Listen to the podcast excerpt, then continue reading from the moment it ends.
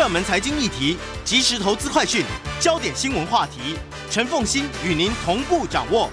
欢迎收听《财经起床号》。Hello，各位听众，大家早！欢迎大家来到九八新闻台《财经起床号》节目现场，我是陈凤欣。每周选书早起读书，今天为大家介绍的是天下文化出版社所出版的《模仿欲望》。在我们现场的是台大经济系专任副教授冯博翰冯老师。我们先用一句话来介绍《模仿欲望》这本书。《模仿欲望》这本书在谈人类，其实大家没有办法靠自我的意志去渴望任何东西，所以我们的欲望其实是受到别人的影响。那这本书呢，从法国的一个思想家叫做吉拉尔的理论出发，来说明这样的模仿欲望会怎么样塑造我们的个人和社会。同时，他也提出了具体可行的很多的建议和方案，帮助我们去寻找工作和生活的意义，同时成为更好的领导者和管理者。老师，这个话呢，我们在讲说说，我们其实都受到别人的影响。我们要我们想要的东西，其实都不是我们自己决定的，都是别人决定好了之后，然后我们跟随了他们，才成为了我们的欲望。我们在讲这句话的时候，我们会觉得说，不是啊，我是独立人格啊。我我们这种大家自由主义，我是自己决定我自己的未来的，我对我未来是有决定性的，所以这一套思想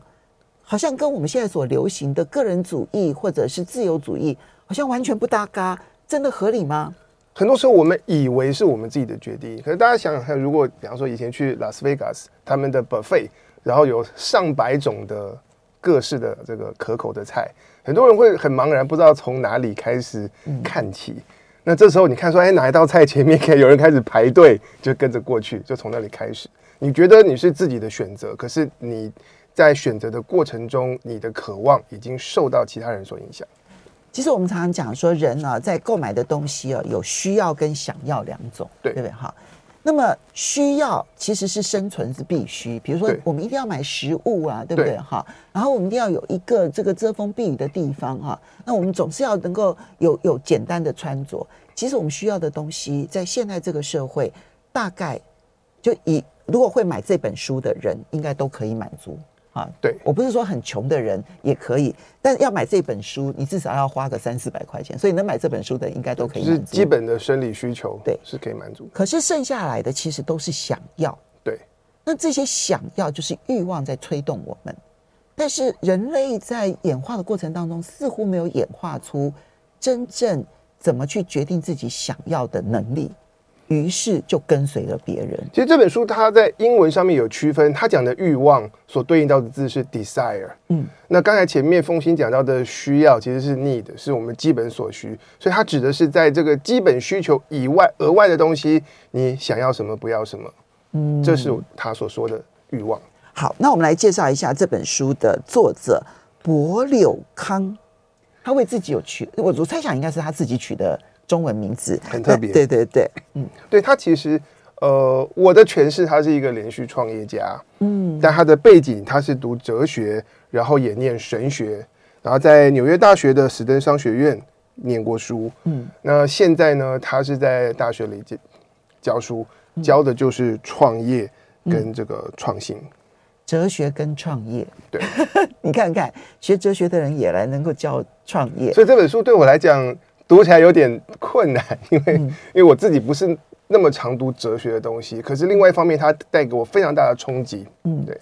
你特别喜欢它，就是因为它给你的知识体系当中，那么嗯，牵出了一条你过去不曾碰触的线，对不对？对，嗯，其实这本书啊，它主要的这个哲学思想是源自于一位法国的哲学呃，法国的哲学文学家哈，叫吉拉尔。那这个吉拉尔呢，他之所以赫赫有名，是他在一九八零年代的时候影响了一批美国的学生，其中把他的哲学在创业投资发挥的最好的，就是彼得提尔，从零加零到一的那位彼得提尔，还有那个 PayPal 的创办人，的创办人，然后脸书的第一位外部天使投资人，外部投资人。对，对你，你想到彼得提尔为什么这么成功？其实这本书。把他真正内在的原因讲出来了。对，其实我之前看过彼得·提尔在史丹佛上课的影片，嗯，然后他的课程名字很酷，叫做 “Competition is for losers”。他说竞争是留给失败者的。其实这一句话哦，我觉得我们一般在选创新投资的时候，可能很难想象。但是读完这本书之后，我觉得 Peter 的这一个这一句这个课程的名字，根本就是在反映模仿理论诶。对，因为模仿理论就是我们还没有开始讲它的内容，可是当大家互相模仿的受到影响的时候，其实我们会越来越像，然后彼此开始竞争，人跟人的比较。嗯，然后我们如果回顾大家从小到大成长历程，我们的教育也是教我们怎么竞争、怎么考试、怎么升学，嗯、然后我们会觉得说我能够赢别人，嗯，就是成功。嗯，但彼得提尔他受到这吉拉尔思想的影响，他说。这个竞争是留给失败者的，因为真正他他在他开的课是创业课，嗯，他说真正成功有远见的创业家，他是跑到呃没有人跟他竞争的地方，开拓全新的领域，然后在那里成为独占，嗯，很独大，嗯，那怎么去找到跑在别人的前面？其实这本书里头其实是有方法的，而一旦你跑到别人的前面，碰到有竞争者的时候怎么办？Peter Thiel 他很快的就告诉说，告诉告诉大家说，我就不选择竞争，我选择跟他合作，因为他知道他只有这样子才能够不掉入竞争者的模仿陷阱。我们等下会来讲哦，这里面其实我觉得 Peter Thiel 是把这个哲学真的是读得非常的透彻。哎，吉拉尔这个人很特别，在现在经济学，呃，现在在经济领域当中呢，金融创新啦，或者是投资啊。很在乎他，可事实上他是学哲学的人，而且他是教文学的，教文学跟历史。对，他教历史，教圣经，然后教文学，结果他在这里面发展出影响经济最大的一套模仿理论。为什么？为什么？呃，这个就不是我的专长。可是读这本书非常有趣，因为它里面有很多关于莎士比亚的。戏剧的分析，关于古典文学的分析，吉达尔他透过研究文学，他就要去解构故事里面的这些人，以及特别是悲剧发生的时候，这些角色为什么陷入那样的困境或者是绝境。嗯，然后他是透过分析文学来发展出这个模仿这样子一个理论架构。嗯。我我其实，在看的过程当中，印象很深刻，因为他自己反而不是学文学出身的，所以当他要去教文学经典小说的时候，他选择了解构这一些小说啊。解构完了之后，他突然发现说，其实那一些嗯、人的悲剧，就这些最受欢迎的经典小说，它背后都有一个共同的人性，那个共同的人性就是用模仿把它变成自己的欲望。然后被自己的欲望拖着走向了人生的悲剧，所以他就发现这是共同的。不管你在圣经故事里头，或者你在莎士比亚的小说里头，乃至于所有的经典小说，只要受欢迎，这个人性就表现得非常的淋漓尽致。所以我我有时候在想，我说也许不是小说家特别的厉害，特别的洞察人性，而是。会受欢迎的小说，它一定符合人性，人们才会喜欢它。因为吉拉尔分析的都是经典文学，然后他们成为经典，一定是受到读者的欢迎，然后时代留下来，他们里面真实的刻画或是反映了真实的人生和人性。好，所以呢，我们就要进入他发现了人性的本质到底是什么？模仿理论呢？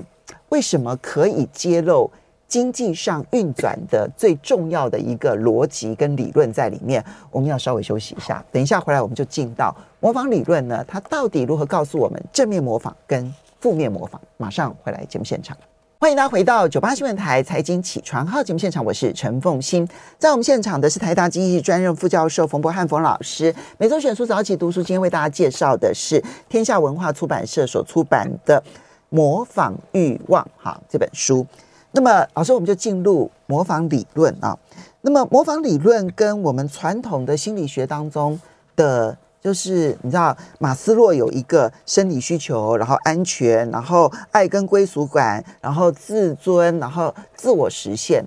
他告诉大家，错，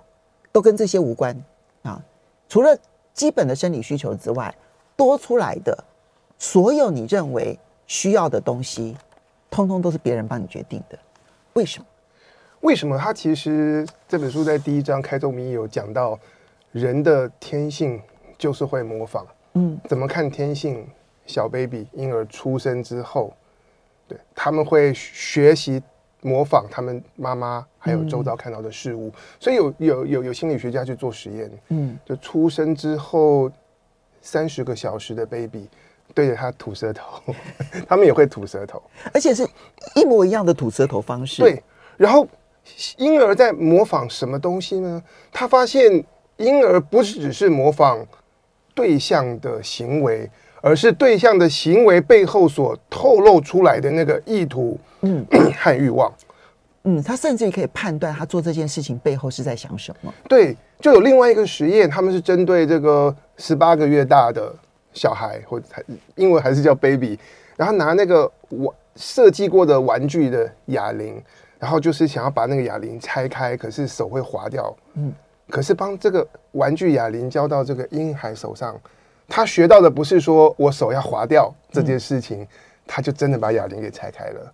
所以他知道大人是要把哑铃拆开，只是没有成功。对，但他不是模仿不成功的行为，他模仿的是大人想要做，他判断大人想要做，而且就成功的完成大人想要做的事情。对，所以这本书他提出了一个理论架构。我们提到说，我们的欲望，人的欲望是受到别人所影响，其实。这是受到我们每个人心目中会在社会、我们生活周遭寻找榜样，嗯，然后我们会看到跟观察那个榜样，我们所定义的榜样，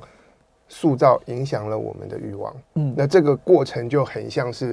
婴儿看到他周遭的人跟妈妈所做的事情，然后去理解他们的意图，然后去模仿，要达到那个意图。所以，我们不是模仿表象的行为，我们甚至于会模仿。我们判断的对方的意图，对，而借由这样子的一个模仿，然后去完成我自己以为的自我实现。没错，嗯，但是这样子的模仿，在有些情况之下，我要做我生活周遭其他人在做的事情，我们就会越来越像，嗯，然后导致人跟人的强烈的比较和竞争。那这样子的这个模仿，如果失控，它有可能落入一个负向的循环。所以，我们用“榜样”这两个字，可能会让大家可能有点误解。就是，虽然他使用的是“榜样”，但事实上，这个所谓的“榜样”，可能是正向的榜样，也可能是负向的榜样。对，而且这个榜样不一定要是一个名人，就是我期待要跟谁谁谁一样。嗯、这个所谓的榜样，有可能是你班上的同学、办公室里的同事等等。嗯，所以这本书他提到说，我们会受哪些人影响呢？嗯、我们的榜样，他把它分成两群人。嗯。就是我我们会去去想要模仿的对象，可能他在时间、空间、社会地位、阶级上面跟我们处在相同或者是不同的这个场域。嗯，所以有一类的榜样是，比方说周杰伦，嗯，或者是这个 Michael Jordan。嗯，那我我我我希望能够跟他们一样，或者爱因斯坦、霍金，对，不对？对对对，那可能爱因斯坦他们是已经走入历史了。那这样子的模仿，它不会造成对我们带来实际上立即的冲击，或者是我要跟他比较等等，因为我们就处在不同的位阶，或者是我在一个大企业里面，我看到了我们公司的老板或者是高阶主管，嗯，可是他不是在我平常的生活周遭，因为他距离我太远，对，他距离我太远，我跟他之间不可能有任何的同样的一个空间或者环境是我们共同的。对，所以他成为我的榜样，只会让我不断的往上看，而不会影响到我现在要跟他比较，我会嫉妒他。对，所以这一类的榜样呢，这本书的用词叫做这些人是待在一个叫做明星岛上面。那另外一种的榜样就是我我周遭在公司里面跟我同一个层级的，或者我们在同一个办公室里面的，然后我看到他做了什么东西，然后他可能跟我是要都是要拼业绩的，然后要竞争同一个升迁的。这个阶梯跟管道，然后他他完成了什么？然后我想要变得跟他一样，然后可能反过来，他也想要变得跟我一样，那就有可能这个这种竞争就从这里开始延伸。嗯，这称之为叫做新鲜人岛。对，我们每一个人生活的环境都活在就是跟别人竞争比较的一个环境里头，有的时候。嗯，这点其实让我感触非常的深刻啦。就是，嗯，我我我不知道大家有没有这样子的的经验，比如说大学非常非常非常要好的同学，嗯哈，如果刚好进了。呃，或者是说，我讲军军中最容易如此哈，就他们就会进入同一个环境里头，对对不对哈？警察也是，军人也是，他们就进入同一个环境。可能在大学的时候，最要好的一批同学，他进了同一个环境之后，成了最竞争计较的的伙伴，因为觉得说我在大学我很了解你，你也很了解我，其实我们是因为相似才会变成好朋友。对，结果到了职场上面，你比我高一阶。我比你低一阶，可能就会破坏了两个人的友谊。其实这本书提出一个观点，我觉得非常非常有意思。他说，我们一般人常常觉得人跟人差异大，容易产生冲突。他说错，很多的冲突是来自于人跟人很像，或是透过模仿变得很像，大家做同样的事情竞争，因而产生了这个冲突跟不愉快。所以呢，他就说马克思跟莎士比亚的看法不一样。马克思认为人跟人只有。因为他们是用这个阶级斗争嘛，对，所以他们认为同阶级的人会聚集在一起，然后呢会去斗那一些不同阶级的人。他告诉大家这是错的。莎士比亚说，只有相像才会相互竞争，然后相互嫉妒，相互斗争。这本书里面提到一个类似这个从这边出发一个例子，给我很大的冲击。他提到那个谢家华，其实是台湾人，然后是那个全球最大的网络鞋店。在二十世纪 一九九零年代后期，对后期，后来这个网络鞋店叫 Zappos，后来卖给 Amazon，嗯、被贝佐斯买下来了。那他提到谢家华，他除了经营网络鞋店很成功，他然后他的网络鞋店是强调透过客服带给顾客幸福感，然后他想把这个幸福的哲学带到拉斯维加斯，然后在那里辟了一个区域，然后本来是一个坏的区域。造镇变成是一个创创新，然后集结创业者的一个地方。他想要在那里打造，让成为很多有新的想法跟创业精神的人在那里激荡。嗯，结果我在这本书里面看到说，这个这个造镇开始上路了之后，一个、二个、三个、四个自杀。嗯嗯，没错。因为从这本书作者的角度来诠释，通过模仿欲望的理论。这个 人跟人之间的这个关系，大家的欲望会是彼此的牵连、彼此的互动，而我们的环境如果是造成了大家是会互相的比较，然后冲突，然后有渴望又达不到，那可能会让这些人陷在一个嗯，在在心理上面的一个绝境。他说谢家华最后的那个组织里头呢，分工很不明确啊，因为他相信每一个人都会自己做他觉得最重要的事情。对但其结果就是呢，大家几乎都做类似的事情，而比较竞争就变得更加的严峻，也导致说一个一个的自杀的这样子的一个环境。好，所以这里面的负向模仿哦是非常惊人的，因为这个负向模仿可能会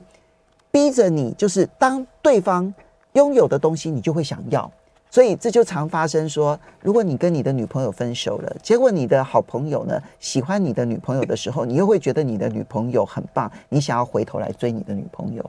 不是因为你真的爱你的女朋友，而是因为她变抢手了，她被人追求了，她一定有一些好像你不知道的一些优点正在发生当中。那我们就要来问，怎么样子才能够避免自己进入这样子的一个？这个模仿的负向的陷阱，模仿负向陷阱，它其实这本书从头到尾充满了很多不同的方法。那 我先提几个比较小的，但是切实可行的。因为很多时候我们要做的事情，它背后牵涉到欲望，背后牵涉到价值观。嗯，他觉得我们常常会把我们不同的目标跟价值观，就说都很重要。嗯，当这些东西都很重要的时候，你怎么取舍？嗯，就会受到。别人影响，嗯，这个模仿的力量就进来了，嗯，所以他觉得，特别是不管是个人还是企业，你对于你的目标或是你的欲望，要定出很严明的阶层组织，就是最重要的是什么，第二重要的是什么，以至于当你面对到选择跟取舍的时候，你可以照着你事先设定好的这个价值观的优先顺序来做挑选，这时候就不会被这个模仿的这个这种这种动力。牵着鼻子走。所以其实就算是创业也是一样，创业创业到最后呢，你就开始跟别人做比较。那如果说今天要停止这个负向循环，你要一直的把你当初创业的目的想清楚。我现在做的事情有没有更符合我当初创业的时候想做的事情？是。如果我没有符合当初想做的事情，那么现在所有别人而影响我想要去做的事情都是虚假的。对，所以这本书在后半，他从这里就提出了一个架构，叫做反模仿。嗯。我们要稍微休息一下，等一下就回头来看反模仿是怎么样一回事。而这可是模仿也有正面的，怎么样发挥它正面的力量？欢迎大家回到九八新闻台财经起床号节目现场，我是陈凤馨，在我们现场的是台大经济系专任副教授冯博翰冯老师，也非常欢迎 YouTube 的朋友们一起来收看直播。天下文化出版社所出版的《模仿欲望》，这是对冯老师跟对我都冲击很大的一本书。好，这里面模仿这件事情，这个欲望呢，它有正面的，也有负面的。我们先讲负面的，要怎么样子避免避免这个陷入模仿欲望的恶性陷阱？作者提出了反模仿，哈，那我们来举几个方法来避免自己陷入反模仿。反模仿，他提到，呃，它里面有一个例子给我印象很深刻，他提到一家经营非常成功的餐厅。然后他们的这个餐厅经营者一个大厨，嗯，那在餐饮业很多人所追逐的对象是，我要成为这个米其林三星三星，要做到这件事情真的很不容易。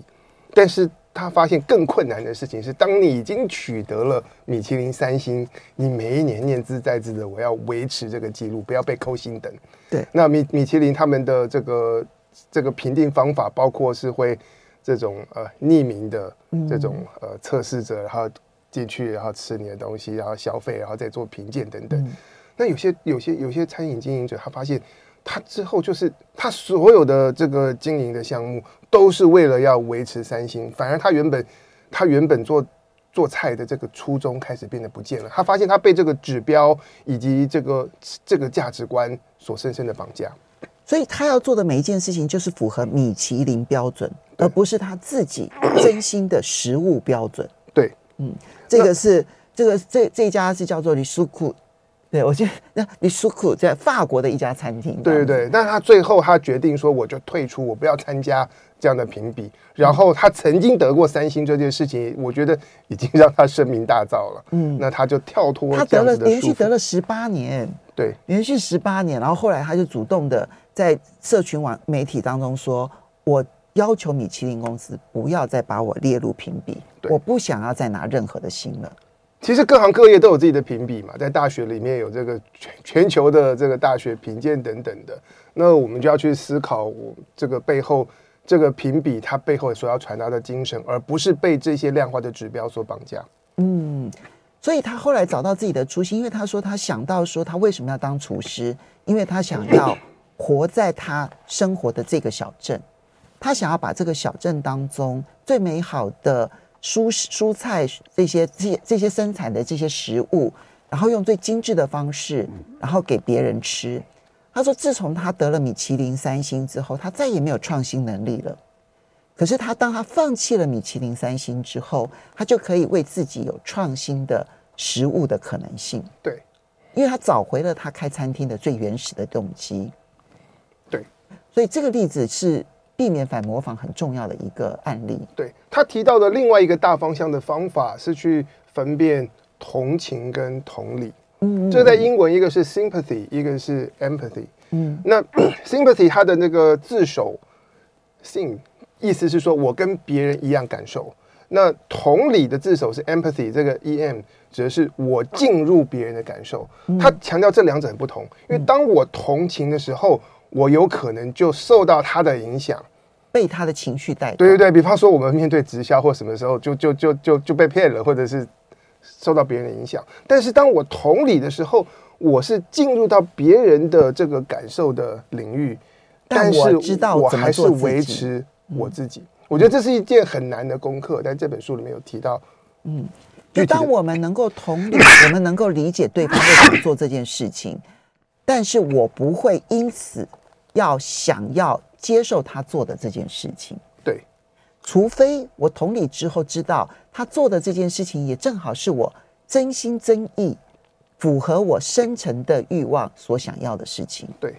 接下来还有一个呢，是怎么样？也是属于他反模仿的策略，是我们怎么样去看到其他人他内心真正的欲望，而不是那个表象所呈现出来。嗯、我印象很深刻，他提到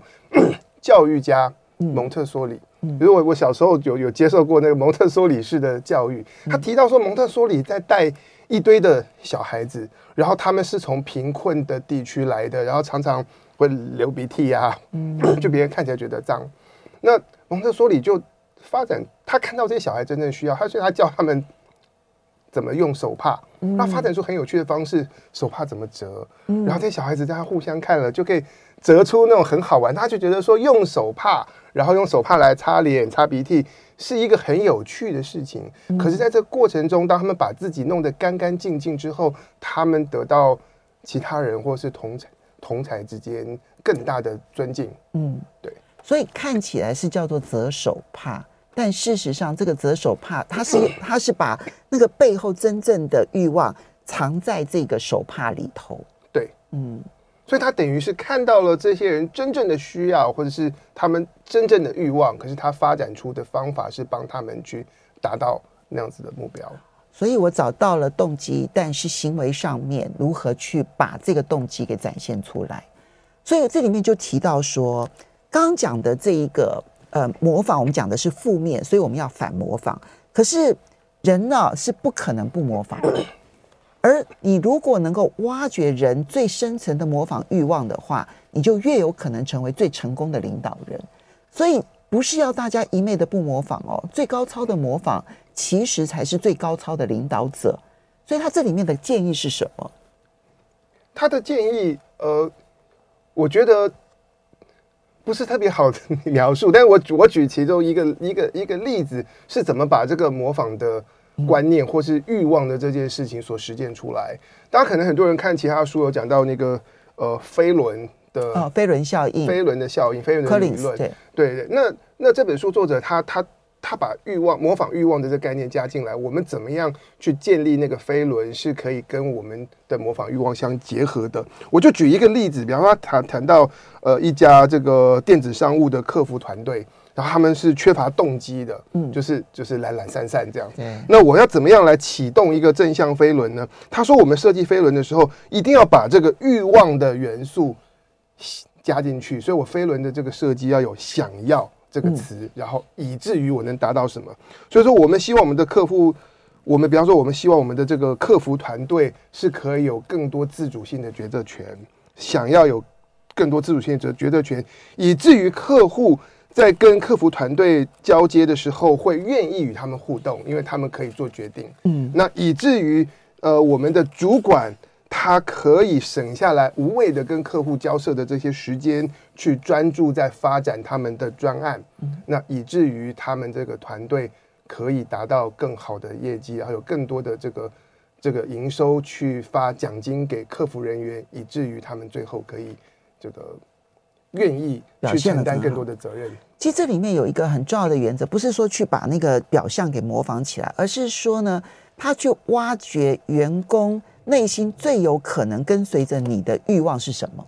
那个模仿欲望是什么？他可能是模仿了一个希望让客户更幸福啊，他也可能模仿了一个我可以让这整家公司成长，往哪一个方向成长。就是你一旦能够启动那一个员工的模仿欲望的时候，你才能够成为真正成功的领导者。那这边呢，这本书里头有很多正面反面的例子，提供给大家参考了。要非常谢谢冯博翰冯老师